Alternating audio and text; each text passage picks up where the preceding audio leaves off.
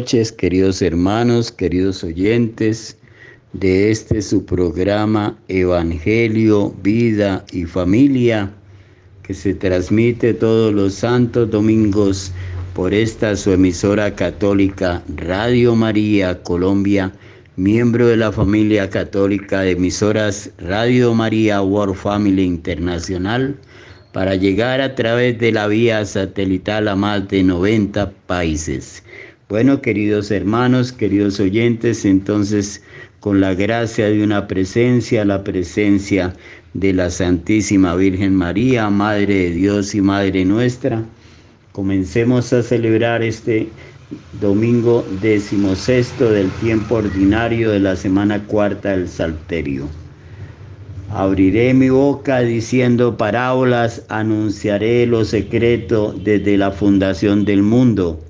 Nos va a decir la palabra de Dios en este domingo.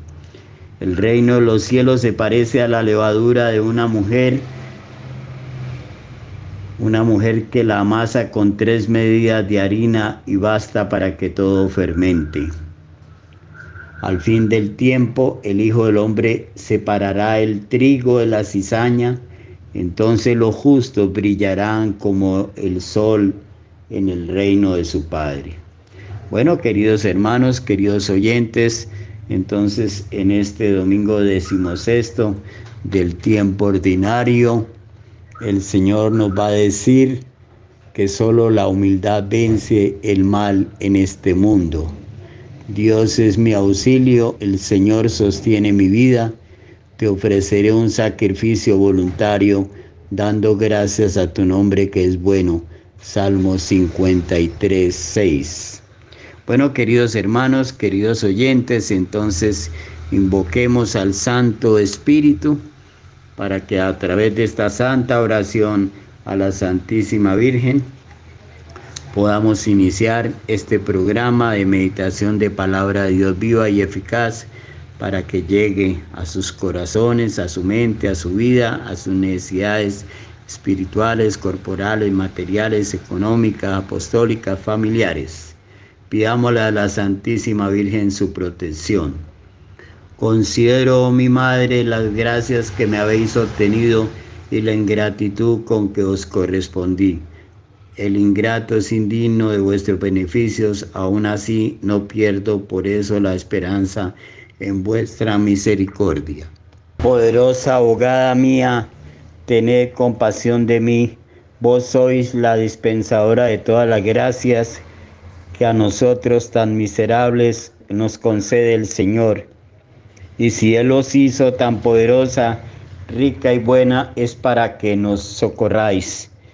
Quiero salvarme, entrego en vuestras manos mi salvación eterna, confiando en vos el cuidado de mi alma. Quiero ser inscrito en el número de vuestros siervos más dedicados. No me rechaces. Andas a la procura de los desgraciados para socorrerlos. No abandones entonces a este pobre pecador que a vos acude y a todos mis hermanos pecadores que escuchan este programa y a vos acuden, Santísima Virgen María. Hablad en mi favor, pues vuestro Hijo hace todo lo que vos le pedís. Tomadme bajo vuestra protección. Me basta esto porque si me proteges, no temo cosa alguna. No temo por mis pecados, porque me obtendréis el perdón de ellos, así lo espero. No temo a los demonios, porque sois más poderosa que todo el infierno. No temo, en fin, ni al propio Jesús, mi soberano juez, porque basta una oración vuestra para aplacarlo. Protegedme, pues, oh mi madre, y alcanzadme el perdón de mis pecados, el amor de Jesús, la santa perseverancia, una buena muerte y finalmente el paraíso. Es verdad que no merezco estas gracias, pero si las pedís al Señor para mí, me serán concedidas. Rogad pues a Jesús por mí, oh María, Reina mía, en vos confío, con esa esperanza vivo, con ella reposo, con ella deseo morir. Amén. Nuestra Señora del Buen Consejo, ruega por nosotros. Bueno, queridos hermanos, queridos oyentes, entonces demos paso al Santo Espíritu a través de la palabra de Dios viva y eficaz para continuar meditando en este domingo decimosexto del tiempo ordinario sus proyectos de amor sobre nosotros. del Amen.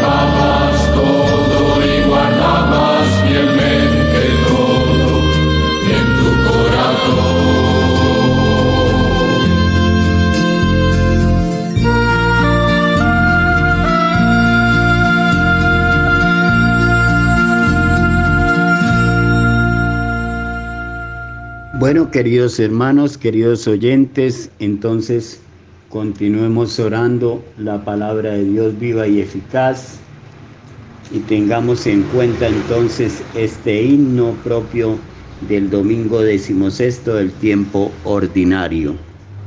En nombre del Padre, del Hijo y del Espíritu salimos de la noche y estrenamos la aurora. Saludamos el gozo de la luz que nos llega resucitada y resucitadora. Tu mano acerca el fuego a la tierra sombría y el rostro de las cosas se alegran en tu presencia. Si la veas el alba igual que una palabra, tú pronuncias el mar como sentencia. Regresa desde el sueño el hombre a su memoria, acude a su trabajo, madruga sus dolores. Le confía la tierra y a la tarde le encuentras rica de pan y amarga de sudores. Y tú te regocijas, oh Dios, y tú prolongas en sus pequeñas manos tus manos poderosas, y estáis de cuerpo entero los dos así creando, los dos así velando por las cosas. Bendita la mañana que trae la gran noticia de tu presencia joven en gloria y poderío, la serena certeza con que el día proclama que el sepulcro de Cristo está vacío. Bueno, queridos hermanos, queridos oyentes, entonces tomemos la palabra de Dios del libro de la sabiduría, capítulo 12, del 13 al 19. Nos dice esta palabra.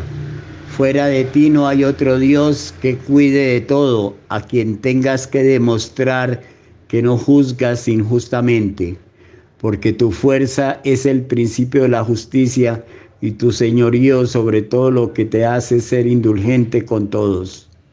Despliegas tu fuerza ante el que no cree en tu poder perfecto y confunde la osadía de los que conocen.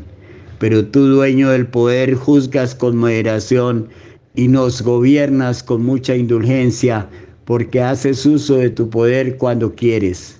Actuando así, enseñaste a tu pueblo que el justo debe ser humano y diste a tus hijos unas buenas esperanzas, pues conocemos el arrepentimiento y concedes el arrepentimiento a los pecadores. Palabra de Dios, te alabamos, Señor. Y en el Salmo 86 tú nos invitas, Señor.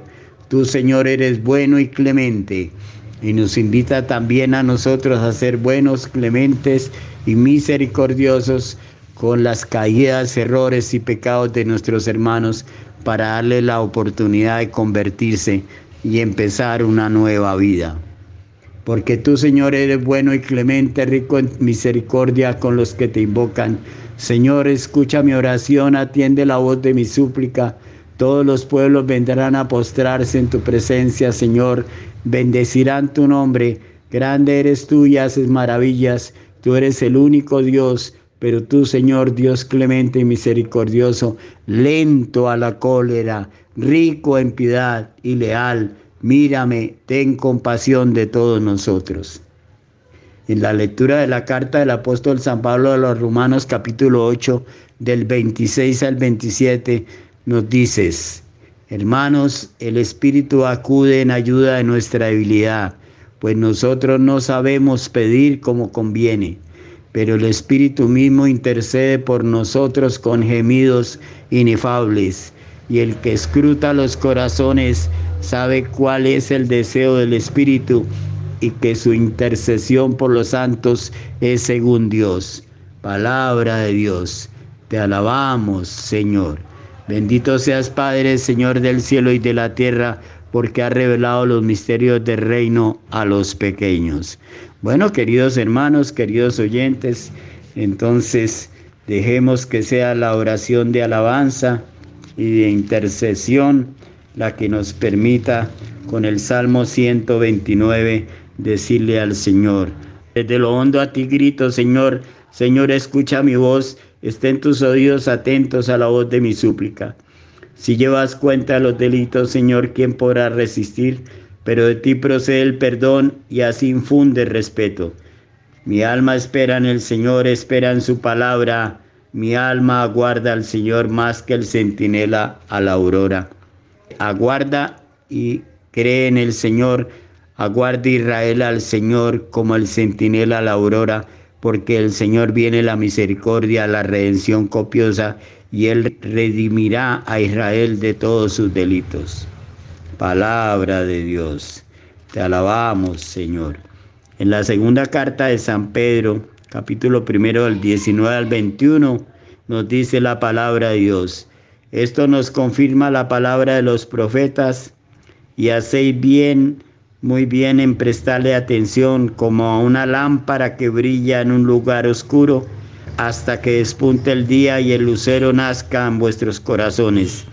Ante todo, tened presente que ninguna predicción de la Escritura está a merced de interpretaciones personales, porque ninguna predicción antigua aconteció por designio humano. Hombres como eran, hablaron de parte de Dios movidos por el Espíritu Santo. Palabra de Dios, te alabamos, Señor. De la salida del sol hasta su ocaso, alabado sea el nombre del Señor. Su gloria sobre los cielos, alabado sea el nombre del Señor. Invoquemos a Cristo alegría de cuantos se refugian en Él y digámosle, míranos y escúchanos, Señor. Testigo fiel y primogénito entre los muertos, que nos has librado de nuestros pecados por tu sangre, no permitas que olvidemos nunca tus beneficios. Haz que aquellos a quienes elegiste como mensajeros de tu evangelio, seamos siempre fieles y celosos administradores de los misterios del reino. Rey de la paz, conceda abundantemente tu espíritu a los que gobiernan las naciones para que atiendan con interés a los pobres y postergados. Se ayuda para cuantos son víctimas de cualquier segregación por causa de su raza, color, condición social, lengua o religión, y haz que todos reconozcan su dignidad, respeten sus derechos. A los que han muerto, Señor, en tu amor, dales también parte en tu felicidad. Con María y con todos los santos. Porque Jesús ha resucitado, todos somos hijos de Dios, por eso nos atrevemos a decir, Padre nuestro que estás en el cielo, santificado sea tu nombre, venga a nosotros tu reino, hágase tu voluntad en la tierra como en el cielo. Danos hoy nuestro pan de cada día, perdona nuestras ofensas, como también nosotros perdonamos a los que nos ofenden. No nos dejes caer en tentación y líbranos del mal. Amén. Líbranos de todos los males, de las acechanzas, maledicencias, del maligno y líbranos de los espíritus malignos que andan dispersos por el mundo para la perdición de las almas. Amén. Bueno, queridos hermanos, queridos oyentes, escuchemos esta canción oracional que nos permita continuar meditando en la palabra de Dios viva y eficaz, que es lámpara y luz para nuestros pasos. Amén.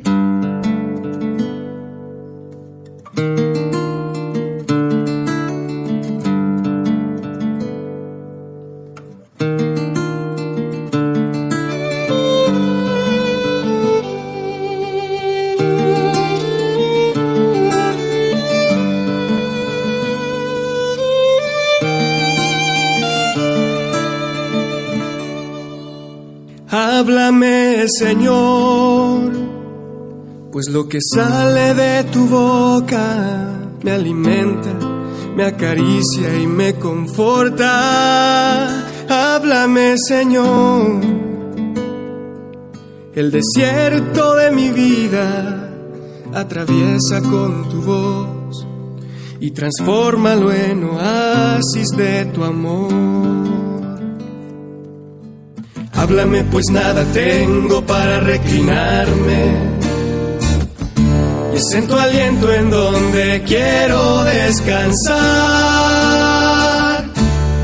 Dirígete a mi pobre vida aunque no lo merezca. Que me refugie en tu lenguaje, oh Señor. Tócame con tu palabra y quedaré limpio que pueda ver y pueda hablar y pueda escuchar.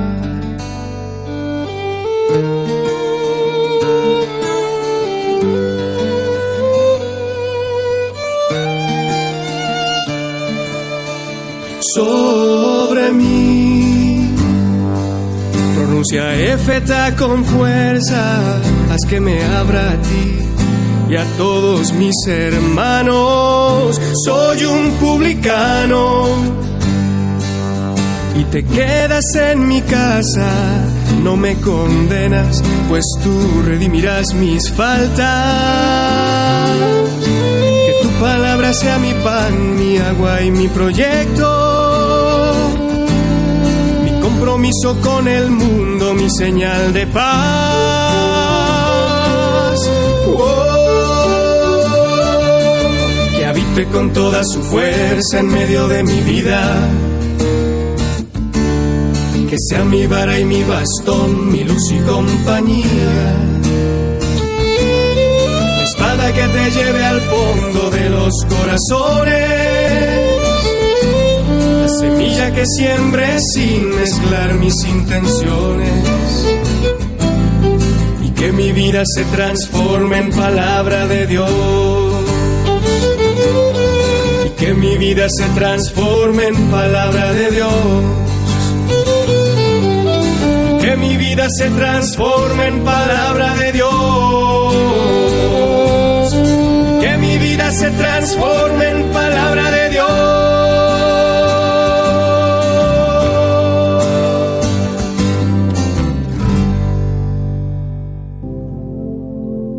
Reflexión del Evangelio del día domingo 23 de julio del 2023. Decimosexto domingo del tiempo ordinario.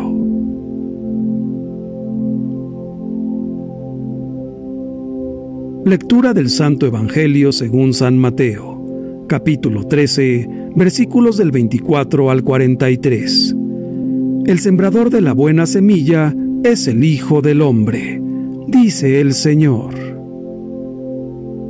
En el Evangelio de hoy nos volvemos a encontrar a Jesús hablando a la multitud en parábolas sobre el reino de los cielos, la parábola de la cizaña a través de la cual nos hace reconocer la paciencia de Dios, abriendo nuestro corazón a la esperanza.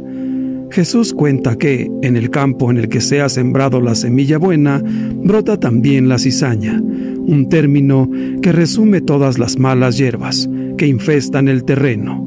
Los siervos entonces van con el amo para saber de dónde viene la cizaña, y él responde, de seguro lo hizo un enemigo mío, porque nosotros hemos sembrado trigo bueno. Un enemigo, uno que hace la competencia, ha venido a hacer esto. Ellos quieren ir enseguida a arrancar la cizaña que está creciendo. Sin embargo, el amo dice que no, porque se corre el riesgo de arrancar juntas las malas hierbas y el trigo. Es necesario esperar el momento de la cosecha. Solo entonces se separan y la cizaña será quemada.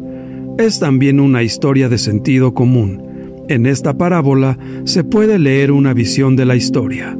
Junto a Dios, el amo del campo que esparce siempre y solo semilla buena, hay un adversario que esparce la cizaña para obstaculizar el crecimiento del trigo. El amo actúa abiertamente, a la luz del sol, y su propósito es una buena cosecha. El otro, el adversario, sin embargo, aprovecha la oscuridad de la noche y obra por envidia, por hostilidad, para arruinarlo todo. El adversario tiene un nombre, es el diablo, el opositor de Dios. Su intención es impedir la obra de salvación, para que el reino de Dios sea obstaculizado por trabajadores injustos, sembradores de escándalos. De hecho, la buena semilla y la cizaña no representan el bien y el mal de forma abstracta, sino a nosotros los seres humanos, que podemos seguir a Dios o al diablo. Muchas veces hemos escuchado que en una familia que estaba en paz, después entre ellos han comenzado los pleitos, las envidias. En un barrio que estaba en paz, después han empezado los problemas. Nosotros estamos acostumbrados a decir, alguien ha venido a sembrar cizaña, o esta persona de la familia, con los chismes, siembra cizaña. Siempre es sembrar el mal lo que destruye, y esto lo hace siempre el diablo o nuestra tentación, cuando caemos en la tentación de chismorrear para destruir a los otros. Ante esto, la intención de los siervos es la de eliminar enseguida el mal, es decir, a las personas malvadas, pero el amo es más sabio, ve más lejos. Estos deben saber esperar, porque soportar las persecuciones y las hostilidades forma parte de la vocación cristiana. El mal, por supuesto, debe ser rechazado, pero los malvados son personas con las que hay que tener paciencia. No se trata de esa tolerancia hipócrita, sino de la justicia mitigada por la misericordia. Si Jesús ha venido a buscar a los pecadores más que a los justos, a curar a los enfermos antes que a los sanos, también nuestra acción como sus discípulos debe estar dirigida no para suprimir a los malvados, sino para salvarlos, para ayudarlos. Y ahí la paciencia. El Evangelio de hoy presenta dos modos de actuar y de vivir la historia. Por un lado, la mirada del amo, que ve lejos. Por otro, la mirada de los siervos, que ven el problema. Los criados se preocupan por un campo sin malezas.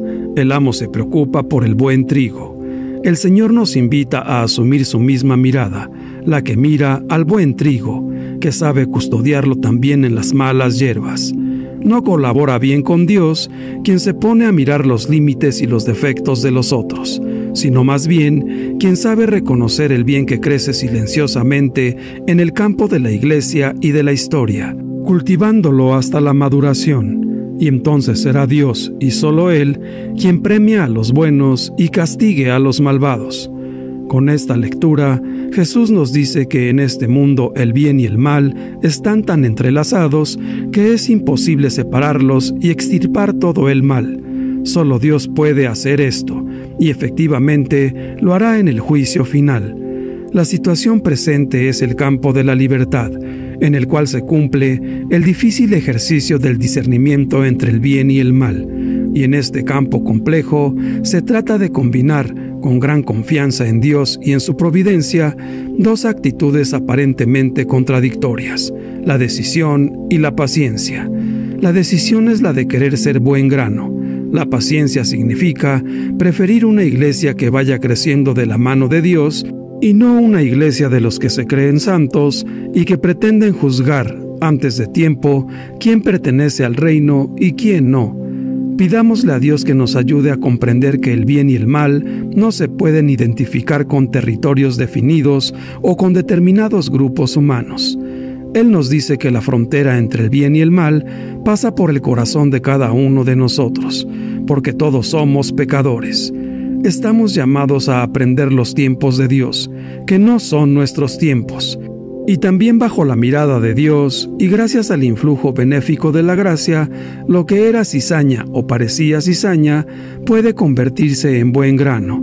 Es la realidad de la conversión, es la perspectiva de la esperanza. Al cristiano le ha hecho mucho daño a lo largo de los siglos el triunfalismo, la sed de poder y el afán de imponerse a sus adversarios. Todavía hay cristianos que añoran una iglesia poderosa que llene los templos, conquiste las calles e imponga su religión a la sociedad entera hemos de volver a leer las parábolas en las que Jesús deja claro que la tarea de sus seguidores no es construir una religión poderosa, sino ponerse al servicio del proyecto humanizador del Padre, el reino de Dios, sembrando pequeñas semillas de evangelio e introduciéndolo en la sociedad como pequeño fermento de una vida humana.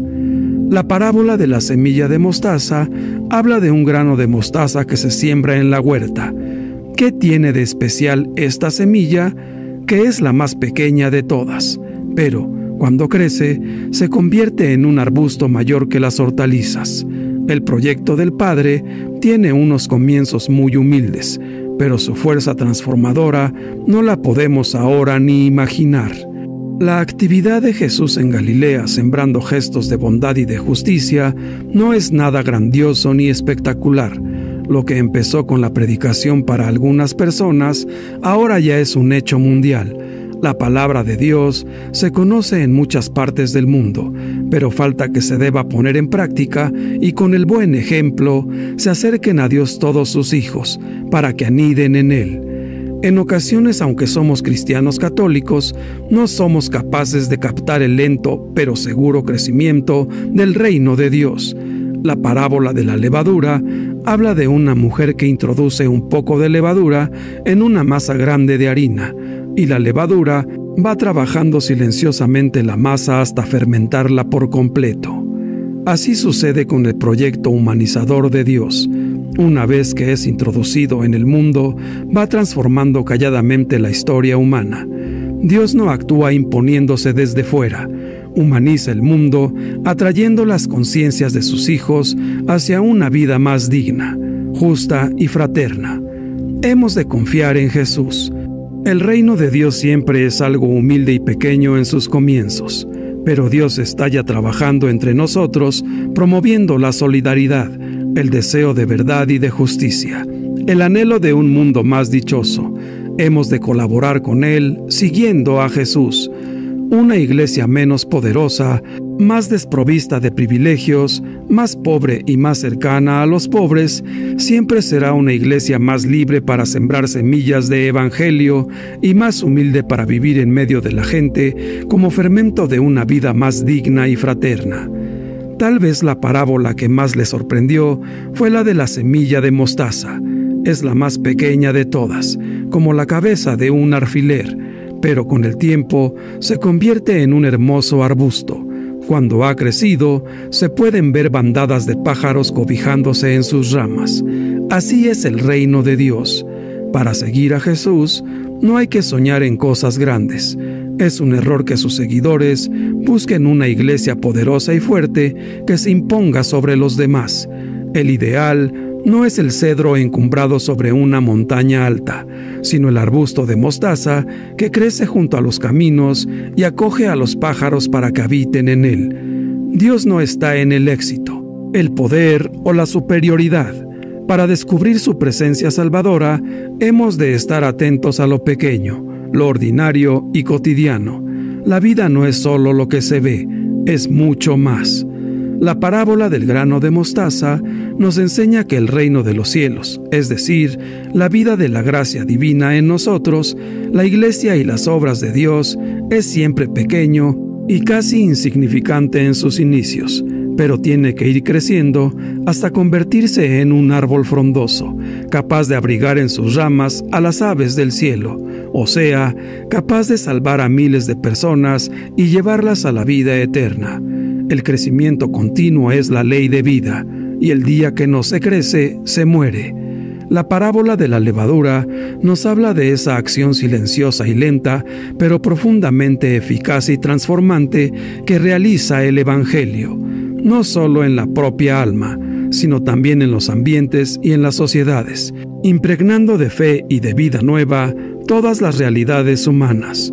Eso fue lo que hizo el cristianismo en el Imperio Romano los primeros cristianos, con su maravilloso testimonio de vida santa y auténtica, con su ejemplo de caridad, de pureza, de piedad y con el perfume de sus virtudes, lograron transformar el ambiente corrompido y enrarecido del paganismo antiguo.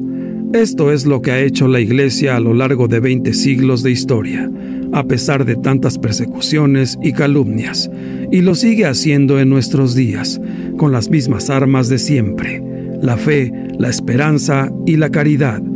Las parábolas de la mostaza y la levadura son gemelas, transmiten la misma enseñanza. En ambas, el centro de gravedad está en la desproporción existente entre unos comienzos casi imperceptibles y el desarrollo extraordinario, desproporcionado, que se logra. Así ocurre con el reino de Dios, con su palabra, algo apenas perceptible y que tiene tal eficacia interna que allí donde se siembra logra efectos verdaderamente sorprendentes e inexplicables. Un grano apenas perceptible, como el de la mostaza, se desarrolla en una planta que llega a alcanzar una altura de hasta 3 o 4 metros en los alrededores de Jericó. Un poco de levadura hace fermentar la cantidad de harina que proporciona comida a muchas personas. La fuerza intensiva y extensiva del reino de Dios es tal que llega a transformar toda la vida del hombre. La parábola de la cizaña, por su parte, nos da muchas lecciones importantes para nuestra vida cristiana. La cizaña es toda hierba mala que impide al trigo, a la semilla buena, crecer libremente en el campo de Dios. Cizaña es todo aquello que significa obstáculo, pecado y vicio en el mundo la cizaña tiene múltiples rastros y caretas, el odio, la persecución, la calumnia, la división, el engaño, la injusticia, el fraude. Cizaña es toda forma de egoísmo y de soberbia. Son las pasiones desordenadas del ser humano, la intriga, la maldad, la mentira, el escándalo. Cuando decimos, no vengas aquí a sembrar cizaña, con esa frase pretendemos decir que no queremos divisiones, odios ni malquerencias, intrigas o divisiones que dañen el buen espíritu cristiano de caridad. La cizaña es todo aquello que nos sirve de tropiezo para llegar a Dios o que se opone a Él. También nosotros tenemos la tentación de preguntarle a Dios, como los obreros de la parábola. ¿No sembraste buena semilla en tu campo? ¿De dónde, pues, sale la cizaña? Y el Señor nos responderá lo mismo que a los obreros. Un enemigo lo ha hecho mientras ustedes dormían. Dios no es el culpable de nuestros pleitos y fechorías. Es el mismo hombre el culpable de tantos desórdenes y abusos que vemos a cada paso, en las noticias, en la calle, en nuestra propia casa. Ejemplo de ello es ver tantos y tantos abusos y excesos en todos los campos, el libertinaje, la doble moral, la indiferencia o el fanatismo religioso, la imposición de leyes y conductas que violan los derechos humanos, y tantas otras cosas más. ¿Por qué todo esto? Ahí está la cizaña sembrada por el enemigo. Sí, mientras nosotros nos dormíamos en nuestros laureles. Ante este panorama, si somos buenos cristianos católicos, personas con dignidad, con conciencia y con valores, quisiéramos arrancarlo todo de raíz. ¿No es cierto? Quisiéramos como Santiago y Juan, que querían hacer llover fuego del cielo sobre todos los que se oponen a Cristo para que los consumiera. Y sin embargo, Dios, el dueño del campo, nos dice que no, que esperemos a que crezcan juntos la cizaña y el trigo hasta que llegue el día de la siega. ¿Por qué actúa así Dios? Porque Él, en su infinita paciencia y misericordia, no quiere que fulminemos a los malos, sino que les demos tiempo. Tal vez también ellos se den cuenta de su error, se arrepientan y se conviertan, como el buen ladrón del Evangelio, aunque sea la última hora de su vida. A nosotros nos toca ser buenos colaboradores de Dios, tener paciencia como Él, dar tiempo al tiempo, orar también por los que nos persiguen y calumnian. Jesús quiere que sepamos perdonar, que les demos buen ejemplo de caridad y que oremos por todos aquellos que pueden ser, de algún modo, cizaña, para que lleguen a ser trigo bueno en el campo del Señor. Habrá personas que aún escuchando la palabra y sabiendo que Dios quiere lo mejor para nosotros, se nieguen a modificar su vida, su comportamiento y que decidan vivir una vida de libertinaje fuera de los mandamientos de Dios. Por esto, Jesús aclara que la eliminación definitiva de las fuerzas del mal no vendrá sino hasta el final de los tiempos, cuando Él vuelva a juzgar a todos. Entonces es necesario entender que los momentos que se viven deban caracterizarse por la paciencia, la esperanza y la confianza. Dios mismo intervendrá para destruir el mal y rescatar a los que le pertenecen. Pero no corresponde ahora proceder a una depuración de la humanidad, pues no tenemos los medios espirituales ni la autoridad de Dios. Nos toca por nuestra parte incrementar el bien y hacerlo desarrollar.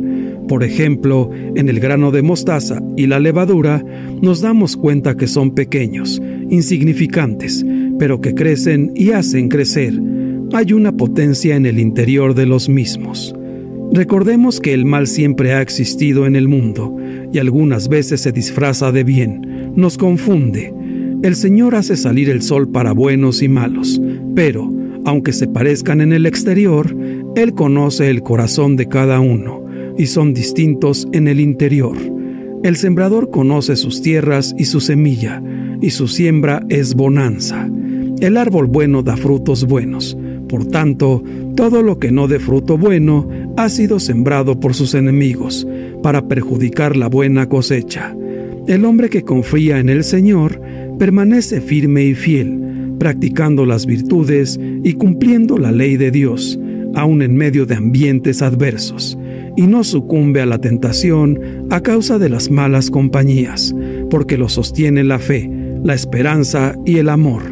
Debemos siempre perseverar como buenos cristianos, comportándonos con la dignidad de hijos de Dios, haciendo siempre el bien, incluso también con los que hacen el mal, confiando en que el Señor conoce nuestras buenas intenciones y siempre nos ayudará, de los malvados nos protegerá y nos guardará para Él, porque somos fruto de su cosecha. Seamos prudentes y no dejarnos engañar por las apariencias de la gente. Antes bien, miremos sus obras y discernir si están orientadas hacia el único fin bueno que es Dios.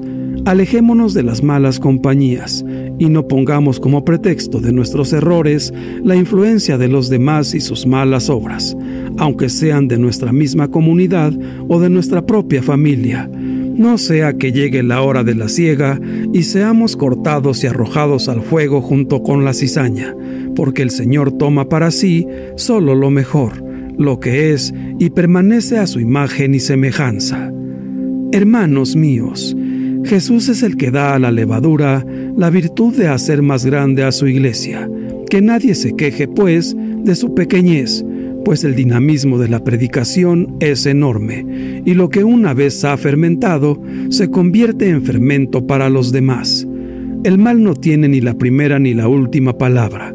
Ante la cizaña presente en el mundo, el discípulo del Señor está llamado a imitar la paciencia de Dios, alimentar la esperanza con el apoyo de una firme confianza en la victoria final del bien, es decir, de la fuerza transformadora de Dios, el Todopoderoso.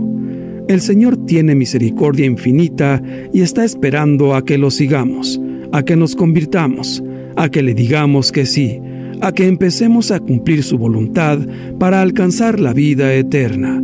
No olvidemos nunca que Dios nos ofrece un lugar maravilloso y que se llama Reino de los Cielos. Aceptémoslo. Padre nuestro, tú sabes cómo es nuestro interior. Tú sabes mejor que nadie cómo somos y cuánto esfuerzo hacemos para que el campo de nuestra vida esté bien preparado para que tú siembres la buena semilla por medio de tu Hijo Jesús. Ayúdanos, Señor, a resistir la cizaña, pero sobre todo, ayúdanos a entender que el enemigo ronda sobre nosotros y quiere acabar con la buena cosecha. Protégenos y ayúdanos a estar alertas. Señor Jesús, Danos el valor para resistir las tentaciones que nos alejan de ti. No nos dejes solos. Aléjanos del mal. Deja que en nosotros crezca la fe y la esperanza como la semilla de mostaza. Danos la gracia de poder ser evangelizadores, de poner como la levadura en la masa la buena noticia en el corazón de nuestros hermanos. Santísima Virgen María, intercede por nosotros ante tu Hijo Jesús, para que podamos imitar la bondad y paciencia de Dios y nos pongamos al servicio de los que más nos necesitan. Ayúdanos a ser buena tierra, para que dé buenos frutos en nosotros la palabra de Dios. Dios te salve María.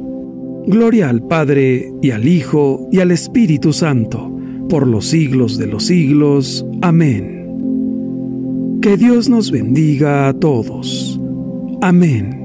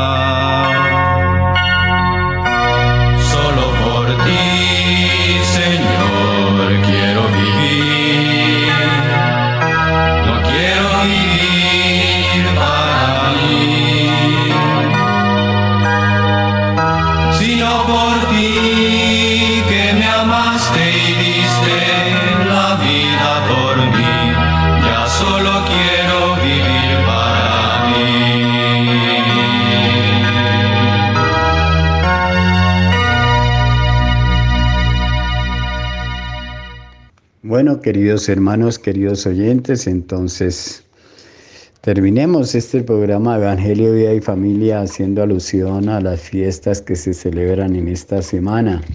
Tenemos una fiesta estupenda, maravillosa, sobre todo para España, más que para Colombia y Latinoamérica, pero que también se tiene en cuenta en Latinoamérica y sobre todo en muchas parroquias eh, existe la figura de Santiago, apóstol patrono de España.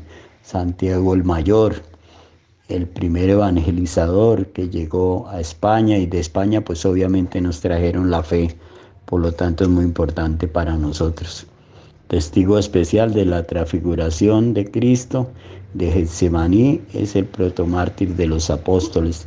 Jesús tenía como tres escuelas pedagógicas, ¿no? Le hablaba a cinco mil hombres, sin contar mujeres y niños, la multiplicación de los panes y los peces era como la, la, escuela, la pedagogía global. Después tenía una particular que era los doce, ¿no? Los doce apóstoles y los setenta y dos a los que envió, entonces se dedicaba a ellos y les daba una formación especial.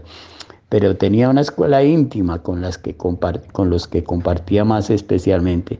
Entre eso estaba Pedro, Juan, el evangelista, San Pedro y Santiago, precisamente este Santiago que celebra su fiesta el 25 de julio, esta semana, que es patrono de España. Pues a ver, dediquémosle unas palabritas a Santiago desde su himno. Pues que siempre tan amado fuiste de nuestro Señor Santiago, apóstol sagrado, sé hoy nuestro protector. Si con tu Padre y con Juan pescabas en Galilea, Cristo cambió tus tareas por el ser misionero afán.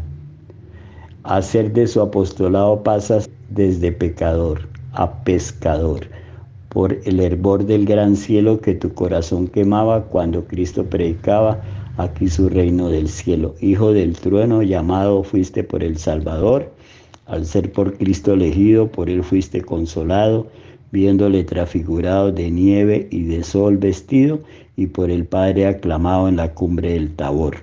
Cuando el primero a su lado en el reino quiere ser, Cristo te invita a beber su cáliz así varado, y tú el primero has sellado con tu martirio el amor. En Judea y Samaria al principio predicaste, después a España llegaste, el Espíritu por guía y la verdad has plantado donde reina el error. Bueno, queridos hermanos, este es Santiago al que se le aparece la Virgen del Pilar en Zaragoza.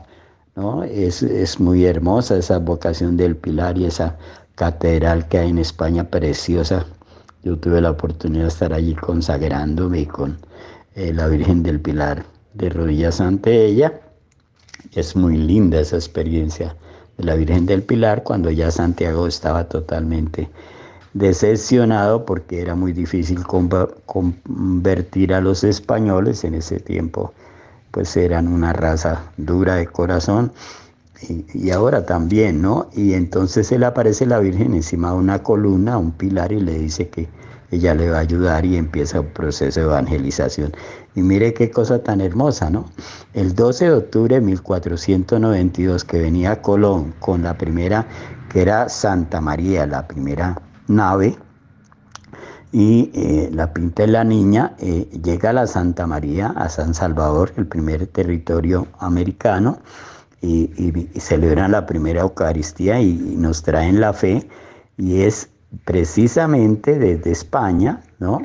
En 1492 el, el 12 de octubre, ¿no? Que es la fiesta del Pilar. Vea qué lindo, ¿no? Eso es una cosa maravillosa. Y este apóstol, eh, este apóstol eh, Santiago, pues es el que comienza la evangelización en España y de manera indirecta en Europa.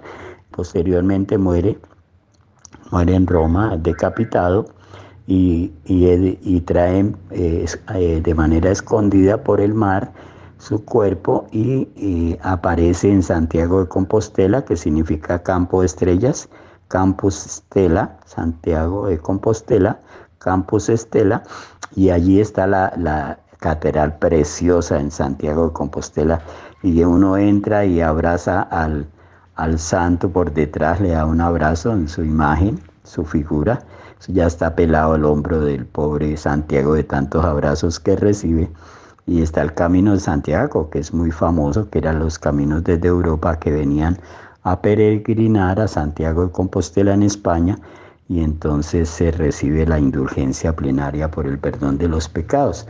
Yo no logré hacer ese camino, estuve en Santiago de Compostela en la catedral, pero si Dios me da vida y me lo permite, pues intentaremos hacer el, el camino de Santiago, Santiago Jacobeo, ruega por nosotros.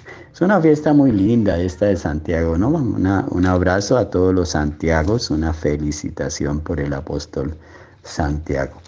El Señor llamó a Santiago y lo hizo su compañero para enviarlo a predicar. Jesús tomó consigo a Pedro, a Santiago y a su hermano Juan y se transfiguró delante de ellos.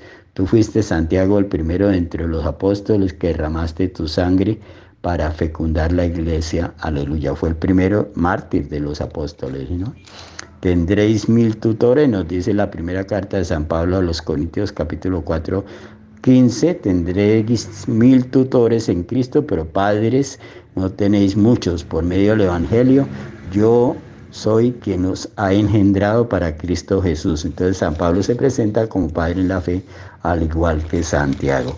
Bueno, queridos hermanos, queridos oyentes, tampoco quiero dejar pasar otra fiesta hermosísima, que es la fiesta de San Joaquín y Santa Ana, los abuelitos de Jesús, padres de la Virgen María, eh, con los que se da ese dogma maravilloso de la Inmaculada Concepción, cuando Joaquín y Ana no podían tener hijos y eran mayores ya, y el Señor les permite engendrar a la Santísima Virgen María sin pecado original, es decir, según el espermatozoide y el óvulo de, Joaquín y Ana, pero Dios preserva a María del pecado dándole, retrotrayendo las gracias de su pasión, muerte y resurrección, es decir, de la resurrección de Cristo a ese momento en que es, está siendo engendrada la Virgen María y es preservada del pecado. O sea, le, dan las gracias anterior a la muerte de Cristo y a su resurrección.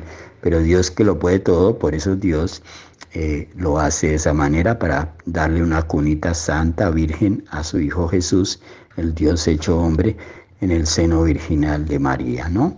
La hija de San Joaquín y Santa Ana, los patrones de los abuelos, una felicitación especial para todos los abuelos este 26 de, julio, especialmente los abuelos cristianos. Hoy oramos por nuestros abuelos y las personas mayores, quienes con su sabiduría han podido gozar de muchos años y nos siguen instruyendo. Ellos han confiado en la voluntad de Dios y han logrado ver la historia de su vida pasar con sus luces y sombras sin perder la fe. La parábola que contemplaremos en este domingo es la de la cizaña que será fuente de reflexión durante la semana. El dueño sabe que había sembrado buena semilla y desde el principio había dicho a sus servidores que eh, había un enemigo. Esto le preguntan quién es ¿Quieres que arranquemos la cizaña? Sorprende desde luego la seguridad del dueño, su paciencia, su confianza, su benignidad y su justicia a la espera de los acontecimientos finales. Dice que no quiten la cizaña porque pueden quitar el trigo, que al final se separará la cizaña del trigo, ¿no? Hace falta ser duros como el pernal, fundamentalistas al bien y a la bondad, hay que darle sus oportunidades, solo cuando se tiene la paciencia de Dios es posible acertar en los juicios porque Dios está comprometido con todos sus hijos. Sigamos el ejemplo de Jesús porque solo la humildad puede vencer al mal eh, en nuestro mundo ese es el poder del débil, el camino de la cruz, un camino de abajamiento que nos conduce a la resurrección, siguiendo las palabras de San Pablo, dejemos que sea el Espíritu Santo el que nos indique qué debemos pedir y cómo debemos relacionarnos con Dios y las personas. Así con la ayuda divina podremos vivir santamente en un mundo en el que abunda la cizaña. Bueno, queridos hermanos, queridos oyentes, entonces felicidades para los abuelos cristianos, bondadosos, misericordiosos, humildes. La virtud más importante del ser humano, la primera es la humildad, la segunda es la humildad, la tercera es la humildad, porque la humildad vence el mal en este mundo. Entonces, que el Señor nos bendiga nos guarde y nos lleve a la vida eterna. Amén. Feliz y santa semana de el apóstol Santiago y de los abuelos de María, que son unos abuelos santos, San Joaquín y Santa Ana. Amén.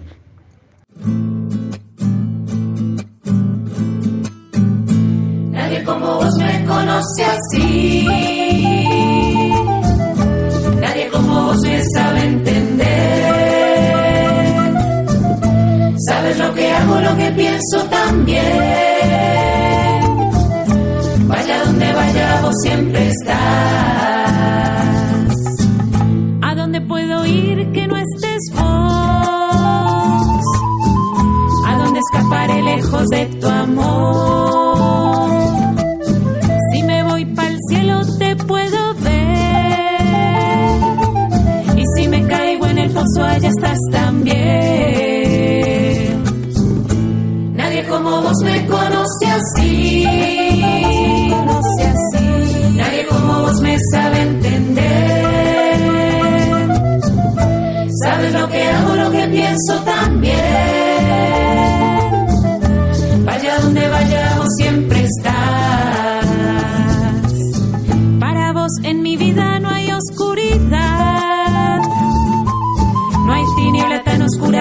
Puedas alumbrar. Fue tu amor quien tejió mi corazón.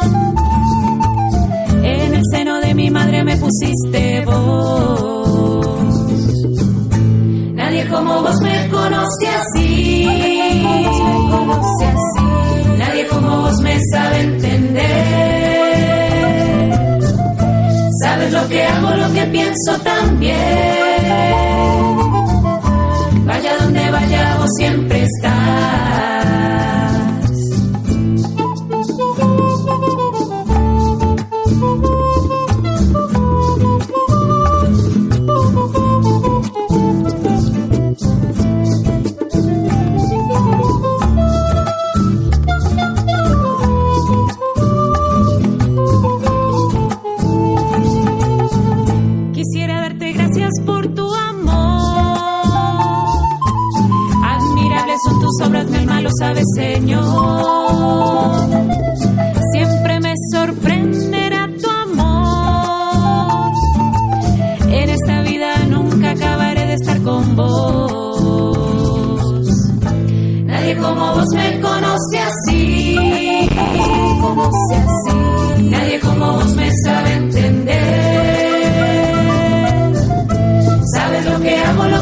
Entender.